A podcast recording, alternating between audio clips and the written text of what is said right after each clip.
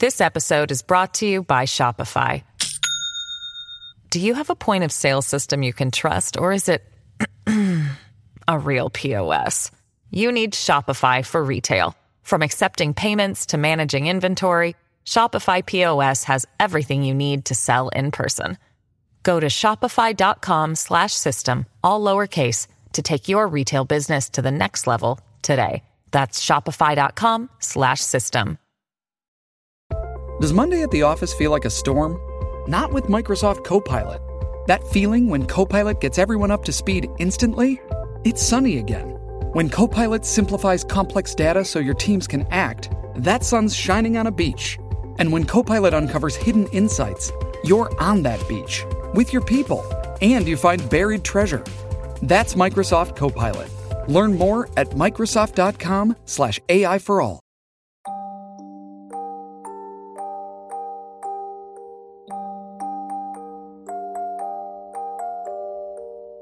ゆっくりの、シャレにならない怖い話。裏エスク。2チャンネル、シャレコ忘れ。そこに殿堂入りするレベルの長編が書き込まれました。長文です。九州のある地域の話、カリダガエスクという地域の山を越えた地域の裏エスクって呼ばれてる地域の話、現在では裏とは言わずに、新エスクって呼ばれてるがじいちゃん、ばあちゃんは今でも裏エスクと呼んでる。まあ、裏というのは良くない意味を含んでる。この場合の裏は部落の位置する場所を暗に表してる。高校時代は部落差別の講義も頻繁にあるような地域。そこでの話、あくまで体験談自分の主観のため部落差別、同和への差別の話ではありません。今から何年か前に男の子、仮に A が一人行方不明になった。結局自丸してたのが見つかったけど、俺はエスク出身者、彼は裏エスク出身者だけどエスクの地域にある高校に通ってた。まあ、彼は友人だった。あくまで、だった、だ。一年の頃は仲良かった。彼が一人の生徒をいじめるまでは、いじめられたのは俺、周りは誰も止めない、止めてくれないし、見てもない、傍観者ですらなかった。必死にやめてと懇願しても殴る、蹴る。俺は急に始まったから最初はただの喧嘩と思い殴り合ったが、彼の体格と俺のでは全く強さが違う。でも、次の日も急に殴ってきた。意味もなく、理由を聞くも答えない。うっすらと笑ってたからもうとにかく怖かった。ある日いきなり映画学校に来なくなった。俺はかなり嬉しかった。でも、もうその状況では誰も俺に話しかける奴はいなかった。初めての孤独を味わった。多数の中にいるのに絶対的な孤独だった。それから映画3週間学校を休んだある日、先生が俺を呼び出した。ここからは会話。お前 A と仲良かっただろ？いえ、うん、お前 A をいじめてないか？はい、え、俺が、それとも A が俺を、いや、お前が、大丈夫誰にも言わんから言ってみろ。問題にもせんから、いや、俺がですか？この時は本当に意味がわからなかった。先生の中では俺がいじめてることになってるし。で、俺は本当のことを言うことにした。本当は言いたくなかったけど、俺がいじめられてました。皆の前で殴る蹴るの暴力を、受けてましたし、本当か、お前が、他の生徒も見てたか、見てましたよ。っていうかなんで先生は俺がいじめてるって思ったんですか？誰かが言ったんですか？いや、いや、なんでもない。先生の態度がこの時点で明らかにおかしい。なぜか動揺してる感じ。それから数分二人とも無言。その数分後にいきなり先生が言い出した。映画な、休んどるやろが、なしてかわからんけど、登校拒否みたいな感じでな家に電話しても、親が出ておらんって言うてきるんよ。そんでな、昨日やっと A と連絡取れて、いろいろ聞いたんよ。そしたら A が言ったのが、お前が怖いって言うんよ。はい、俺が。うーん、そうなんよ。お前が怖いって言って聞かんのよ。いやいや、俺が、逆ですけどね。俺は A が怖いし、ほうか、いや、わかった。もっかい聞くけどお前はいじめてないな。はい。っていうやりとりの後解放されて、自宅に帰った。実際のいじめって他人数を一人でいじめるものだと思ってた。中学生の時にいじめを見たことあったからその時のイメージをいじめだと思ったし、よく聞くいじめも大体が他人数が一人にお金をたかる、トイレで裸にする、こういうことをすることだと思ってた。まさか、たった一人の人間がたった一人の人間をいじめるのに先生まで巻き込み俺一人だけをのけ者にしようとしてるとは思わなかった。生まれて初めて人に殺意を抱いた。ぶん殴るとかじゃなく、ぶっ殺したい。って本気で思った。その次の日から俺は学校を休んだ。行く気にはなれんし、行っても一人だし、と思って、ただ、この登校拒否中にありえないものを見てしまい、俺はちょっと頭がおかしくなりかけた。怒ったのは、飛び降りじまる俺の住んでたマンションから人が飛び降りた。たまたまエレベーターホールでエレベーター待ちだった俺の耳に、キーっていう機械な声と、その数秒後に、ドーンっていう音、そのドーンという音は自転車置き場の屋根に落ちたらしいのだが、それを覗き見た時は本当に吐き気と涙がボロボロ出た。これはただの恐怖心からなんだが、でもいじめにあっていた俺にはとてつもなく大きな傷だった。これは本当にトラウマになっていて今でもエレベーターに乗れなくなった。会社とかにある建物の中にあるやつはまだなんとか乗れるが、マンションにあるような外の風景が見えるものには全く乗れなくなった。なぜならこの時に絶対ありえないものを見たから、自転車置き場を見下ろしてた俺が前を向き直した瞬間に螺旋階段が見えた。そこに下に落ちてる人間と全く同じ服で髪型。これは微妙で下にあるものとは異なってたようにも見える。の人間が立ってた。これは多分見てはダメだったんだと思う。螺旋階段を下に向かってゆっくり降りていってたんだ。すごくゆっくり下を向いたまま歩いてた。下にあるものと売り二つの人間が、ここでエレベーターが来た時の合図の、ピンって音が鳴ったんでビク。ってなり後ろを振り向いた。そこにもいた。と思う。多分いたんだろう。でもよく覚えてない。今考えればいたのか。と思うけどその時はいたって思ってた。ピンの音に振り返った瞬間にドーンって再度聞こえたんだ。でも、今度の音はエレベーターの中から、ドーン、ドーン、ドーン、ドーン。って、俺はもう、発狂状態になってそれから倒れたみたい。すぐに病院に連れて行かれた。見たもの、聞いたものを全て忘れるように医者から言われて薬も処方されてそれから1週間は、うー、ってうめき声を上げてるしかなかった。1週間過ぎぐらいにはだいぶ良くなっていたのだけど、本当は親や医者を騙してた。良くなってなんかなかった。むしろその時からその、ドーンって音はずっとついて回ってた。その後、学校に行こうと思い出した頃に A の存在を思い出した。俺がそもそもこんなことになったのも A のせいだ。あいつがあんないじめをしなければこんな目にも合わなかった。あいつは俺をこんな目に合わせるような奴だからいなくなればいい。そうだ、この、ドーンっていう音に頼もう。って本気で思ってた。俺は本当におかしくなってたんだと思う。本気でこの、音、の主にお願いしてた。次の日に学校に行った俺は昼休みの時に早退したいと先生に言った。先生も俺がどういう状況かを知っていたからすぐに OK を出してくれた。A はその日も休みだった。その帰りがけに先日部落差別をなくそうという話を学校でしていた。講義で、おじさんに出会った。そのおじさんは A のおじさんに当たり何度か会って話したこともあった。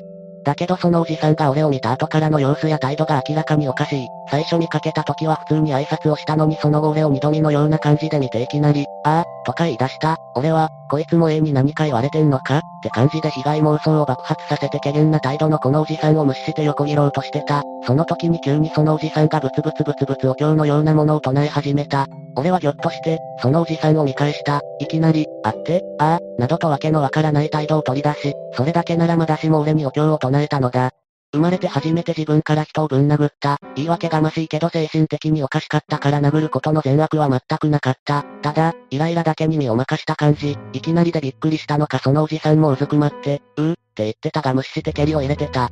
A の親戚ってだけでもイライラしてたのもあり、こら、お前らの家族は異常者の集まりか、人を貶めるように生きてるのか、お前差別をどうのこうの言ってたが自分がする分には構わんのか、ああ、なんとか言えや、こら、お前らは差別されるべき場所の生まれやけ、頭がおかしいんかって感じでずっと蹴り続けてた。でも、ここで再度予想外のことが起きた。イカ会は、ははははははは。なんか気持ち悪い。いきなり笑い始めやがって。あはははは。お前か。お前やったんか。はははは。マジ意味わからん。何がおかしいんか。今だけり続けてたけどこの時はだいぶ蹴りは弱くなってる。ははは。やっと会えたわ。はははそやえも。やなぁ、ははは、何を言ってるのか意味不明。は、お前ら家族で俺をいじめようってしよったんか。この辺りで怖くなって蹴らなくなってた。おい、お前がどうしようが勝手やけど、まるまる、俺の名前、が痛がるぞ。兄貴は許しても俺は見逃さんぞ。は、マジでお前んとこは気違いの集団なんか。おい、まるまるくん、ちょっと黙っとき。おじさんがいいって言うまで黙っとき。俺、いや、わから、ドーン。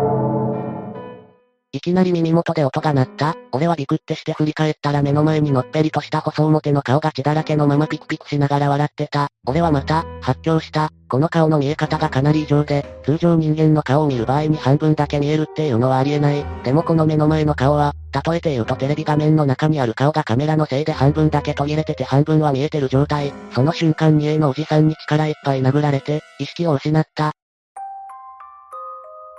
起きた時に、俺は家の自分の部屋ではなくてリビングの隣の両親の寝室で寝かされてた。時間を見たら20時、リビングからの明かりが漏れてて両親が誰かと話をしてた。俺が起き上がり、寝室のドアを開けてその人物を見た時にすぐに飛びかかった。A のおじさんと A のおばに当たる人がそこに座って両親と話してたから、それを見た瞬間にもう、飛びかかってた。すぐに親父に抑えられてたけど俺は吠えてたと思う。A のおじさんは、ごめん、本当に悪かったね、を繰り返してたけど、どうしても許せなくて親父の腕の中でもがいてた。母親がいきなり俺の方を引っ叩いて、あんたも話を聞きなさい、とか言い出してたけど、俺はもう、親にまで裏切られた感じがして家を飛び出そうとして親父の手から抜け出し、自分の部屋に向かい上着と財布を取った。が、上着を羽織ろうとした瞬間に上着の腕の中に自分以外の手があった感触がして再度叫んだ。両親と A のおじ、おばがすぐに来て、A のおばがブツブツ言いながらお経みたいなものを唱え始め出しておじが俺の服を掴んで踏み始めた。親父は青ざめてそれを見てて、母親は一緒に手を合唱して俺を見てた。この時は、マジで自分が狂人になったのかと思った。数分後俺も落ち着いてきて、両親と A のおじ、おばと共にリビングへ向かった。それまでの短い時間、A のおじさんはずっと俺に謝ってた。それからのリビングでの話は今でも忘れられないしそこで再度起こったことも忘れられない。以下会は、A のおじさんイコール B さん、A のおばさんイコール C さん、とする本当に、殴ってしまってごめんな。いや、いいです。こちらもイライラしてましたのですみません。んお前なんかしたんか。いや、俺が B さんを殴ってしまった。あ、いや、それは俺が丸くんを見ていきなりお経とか唱えたから嫌な気がしたんやろ。丸くんのせいじゃないわ。俺がいきなり過ぎたん外見買ったやから。申し訳ございません。それは聞いてなかったので、え、何の話をしよん？俺が B さんを殴って B さんがいきなり、ここまで行って気絶前のことを思い出した。あれ、俺気絶する前に何か見たわ。うん、そやろな。俺は丸くん見てすぐに気づいてな。何かおるって、それでお経を唱えたんよ。大丈夫なんですか？何かって何ですか？えっとね、私らが住んどる地域がなんで浦安区って言われるか知っとる。えっと、失礼かもしれませんが、差別的な意味ですよね。それはそっちだけの認識やな。じいさん、ばあさんによう言われたやろ。浦安には近寄るなって、言われましたね。でもそれは部落差別的なもんやと思ってましたけど、違うんですか？いや、そうや、そうなんやけど、差別があるけ言うても今も言い続けよるんは浦安の歴史がちと異常なんや。親父、いや、私も妻も生まれはエスクやからその辺は分かってますけど、部落とか集落系での差別ってどっこも同じようなものでしょ。だから、異常っていうのは分かります。はは、そうやろ、そういう風に囚われてしまってるんやな。浦エスクは部落やからってことでも他国の門の集まりでもなく昔からこの地域に住んでた門の集まりなんや。はい、ただ、違いが私にはちょっと、あれですか、あの鬼門がどうのとかっていう話ですか。ん、鬼門の話か。まあ、そんな感じなんやろうけど、浦安にうちと同じ名字が多いやろ。はい、多いですね。A 君とこと B さんの家は親戚やから当たり前やけど、それにしても多いですね。S 区には全然いないのに浦安出身者では結構見かけますしね。あの辺は昔から例の通り道って言われとんな。なめまるまるまる、なんて言ったかは不明。とかそんなの聞いたことないですかいや、名前は知らないですけど、聞いたことはあります。まあ、その地域はそういう地域でして、うちらの家系はほとんどが霊感があるって言われてたんですね。それが原因で発狂する奴もおれば、いきなり何するかわからんって感じでいつの間にかそういう集落、部落になっていき差別されるようになったんですわ。でもそれやと浦安区はかなり広いからおかしくないですか ?B さんとこの家系だけで浦安区自体が、そういう風に分かれますかね？うん、分かれるんやろうな。最初は3、4の家の門が発狂し始めてて、でも、それが村中で始まってってなってって最終的に450件も起きれば、その終焉全体がおかしいって思われるやろうし、昭和の時代にそんなアホみたいな話を信心深く聞く人間が少なくなってきてるしな。それでも、それで部落になるんかなまあ、うちらの家系ではそう教わっとるんです。だから生まれてきた子らには霊が見えるってことを前提に接しとる。見えん子もおるやろうけど、霊はいるって教えとるんですよ。いや、それと俺が体験しとるのと B さんの話と何が関係するんですか丸くん、最近 A の様子がおかしくなかった。いきなり学校休んでるのは置いといてそれ以外になんかおかしいことなかった。最近っていうか、わからん。急に殴りかかってきたりしてたけど、急にか、何も言わんかったか。いや、急に、意味わからんし。あ、そういうことか。A が急に異常になったってこと。霊が見え始めて発狂し始めたんすか。いや、A はまともや。でも何をすればいいかわからんかったよ。は、まともじゃないっすよ。あいついきなり殴り始めたし、しかも笑いながら、みんな怖がって、俺を助けようともせんかったし、丸くん、殴られた時に怪我するようなことを受けてないやろ。いや、殴ること自体は悪いことやからかばってるんじゃなくてな、うちの家系での例を見つけた時の対応は笑うことなんよ。やけん、異常者に見られることもあるけど、普通は無視してるんやけどな。ってことは、丸に霊がついてたってことですか？うん、今もついてる。それと丸くんベランダに誰か見える。はい、何ですか？ベランダですか？ここで俺は気絶する前に見たものとは別のものを見て発狂しそうになった。大丈夫、絶対にここには入れんから。え、何がですか？親父には見えてないし、もちろん母にも見えてない。あ、いえ、それでね丸くんにはちょっとついてるんや。あ、あれか、飛び降りのやつ見てしまったからか。いや、違うよ。あれは多分たまたま、本当に偶然。でもその偶然がベランダのやつでそれ以外についちゃダメなやつがついとる。え、うん、それがついちゃダメなんよ。厳密に言うと霊とかじゃなく、うちの家系ではバツバツバツバツ。って言うんよ。それを言葉には出しちゃダメですよ。すぐ映るから、両親を見て。バツバツバツバツ、なんて言ったか忘れた。バラ、なんとかだったけど不明。これで私についた剣丸は大丈夫でしょうかいや、そういうもんでもないけど、本当にそれは言わないでください。息子が困るのは一番嫌ですから、多分、それをするともっと困ります。もう、やめていいよ。っていうかなんなん、俺が霊に呪われててはそれ見て俺を殴ってたん。でも、それはおかしいやろ。そんなんします普通。ていうか、笑いながら殴ったらいいん。霊が、追い払えるん。ちょっと困惑しててまくし立てた。ごめんね。そういう風にしか教えてなかったからやったんやろうね。お払いするときにはな、絶対に笑いながら相手を追い出すんよ。こっちは余裕だ、お前ごときって感じで、で疲れてるものを叩くとついてるものが逃げ出すって感じなんよ。もちろんお経やったりおまじないやったりが必要なんやけど、あいつは見よう見真似でやってしまったんやろうな。でも、あいつ蹴ったりもしたし、うん、それは行き過ぎやな。でも、映画学校休んでる理由は丸くんが怖いって、まあ、丸くんについてるものが怖いってことなんやけどな。それから数分そういう話をした後に C さんがお払いするための道具を駐車場に取りに行って、B さんが俺を守る形で周りを見張ってた。その後準備が整い、お払いが始まったけど、今まで見たどのお払い方法よりも異常だった。神社のようなお払いでもなくお寺のようにお経を唱えながら木曜を叩いてるわけでもない。ただただ笑いながらお経を読んでる感じ。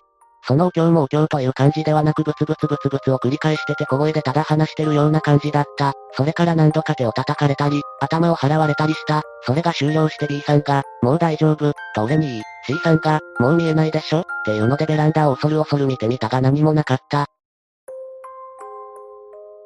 次の日から俺は普通通りに学校に行くようになった。ただし、エレベーターは一人で乗ることができないためいつも親と一緒に乗ってた。ただし、この日 A に異常が起きたらしく、その日の夜に、A がいないんだけど丸くんの家に行ってないか、という連絡が A の父親からあり、次の日から B さんや A の両親が捜索願いを出して探してたらしいが、家に家出をするといった感じの手紙が置いてあり家出人の捜索のため警察が捜索をするということはなかったらしい。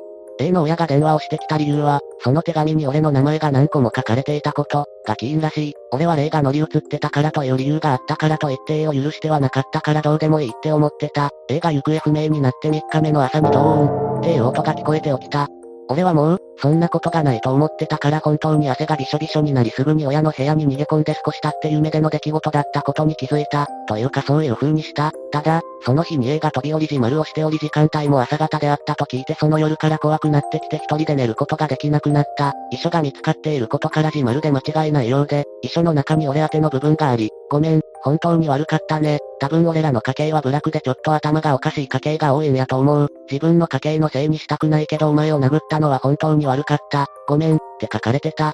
それからその次の夜にお通夜があり俺も両親と共に行ったのだが、俺はすごく嫌がってた。ただ親が、一応供養だけはしとかな変なことあったら嫌やろ？っていうので仕方なく行くことになった。お通夜もかなり変わっており、通常のお通夜と違い A などなくその代わりに紙に A の名前が書いておりそれを棺の側面にびっしり貼り付けていて、近づくのも嫌になるような不気味さを漂わせてた。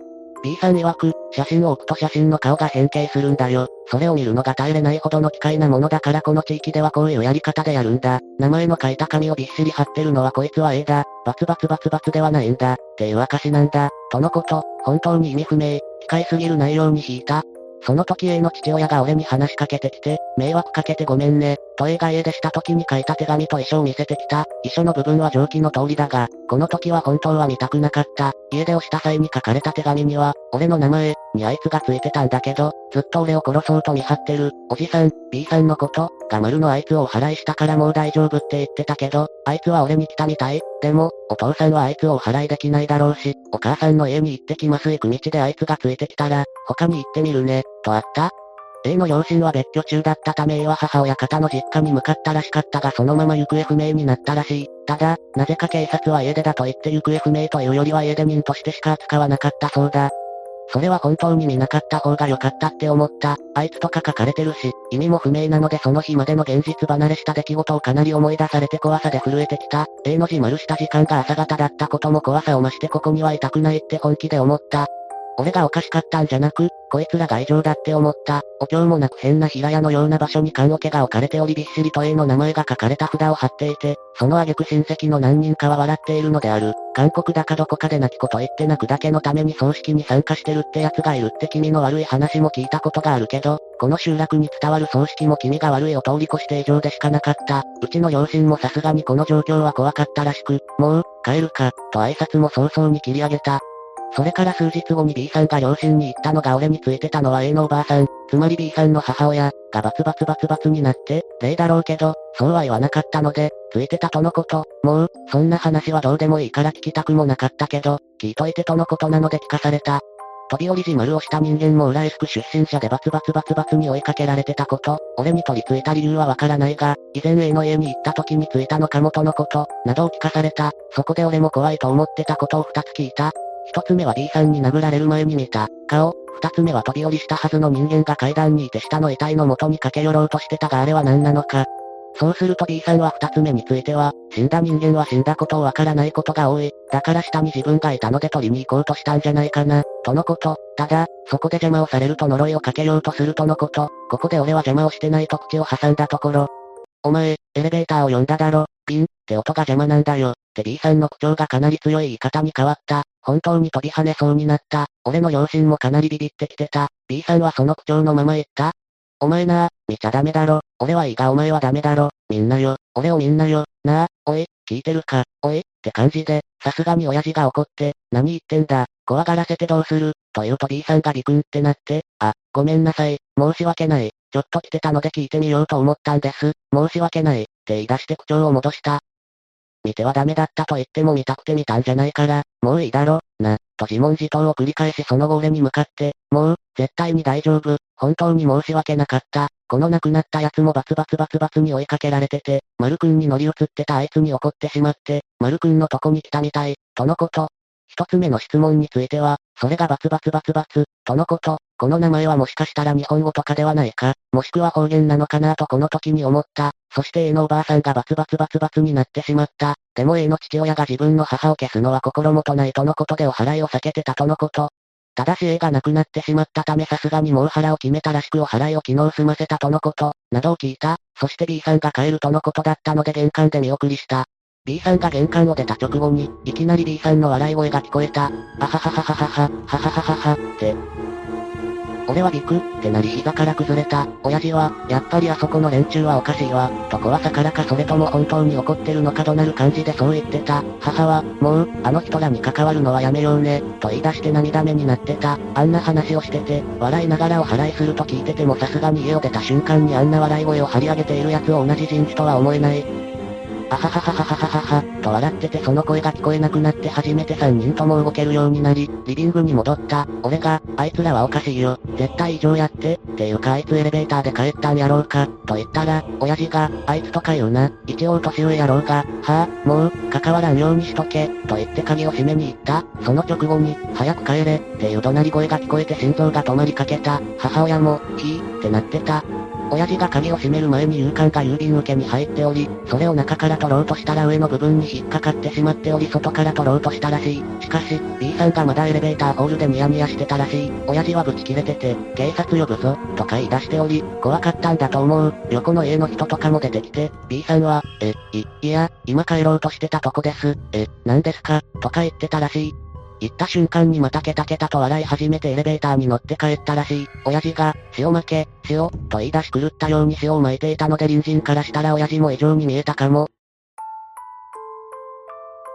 その後両親と一緒に有名な神社に行ってお祓いを受けて、家を引っ越した。S 区からは移動してないため同じ学校の地域だったが俺は他の地区の学校に転入をしてもらいそれ以降は一切浦 S 区には近づいていない。今は新 S 区と名前を変えてるが地域性自体は変わってないようであり、いとこの通う S 区の学校では、未だに同和教育があり地域は言わないものの差別的なことが現実にあると教えてるとのこと。しかしあくまで部落、集落への差別としか言わず、裏 S 区の事情、情報は皆無で裏 S 区と呼ぶと教師が過敏に反応し新 S 区だ、と言い直したりとかもするそうである。これは九州特有の人権主義、日教祖等によるものだと思うけど、B さんに関しては一切関わりを絶っているため今はどうなってるかは不明。うちの両親はこの事件までは浦安区に関しての差別意識は皆無だったが、これ以降はかなり毛嫌いしており、その地域の人たちとの関係をかなり制限してる。俺はそれ以降霊的な出来事は皆無だけど、エレベーターだけは一人で乗れず恥ずかしながら一人で寝ることもできないので妻にすごく馬鹿にされている状態。終わった直後の頃はトイレに行く時も親を起こして、高校生なのに、いちいち言ってたくらいに心身が恐怖で埋まってた。俺に関しては浦安区の出身と聞くと差別というよりも恐怖だけが全身を駆け巡り話もできなくなる。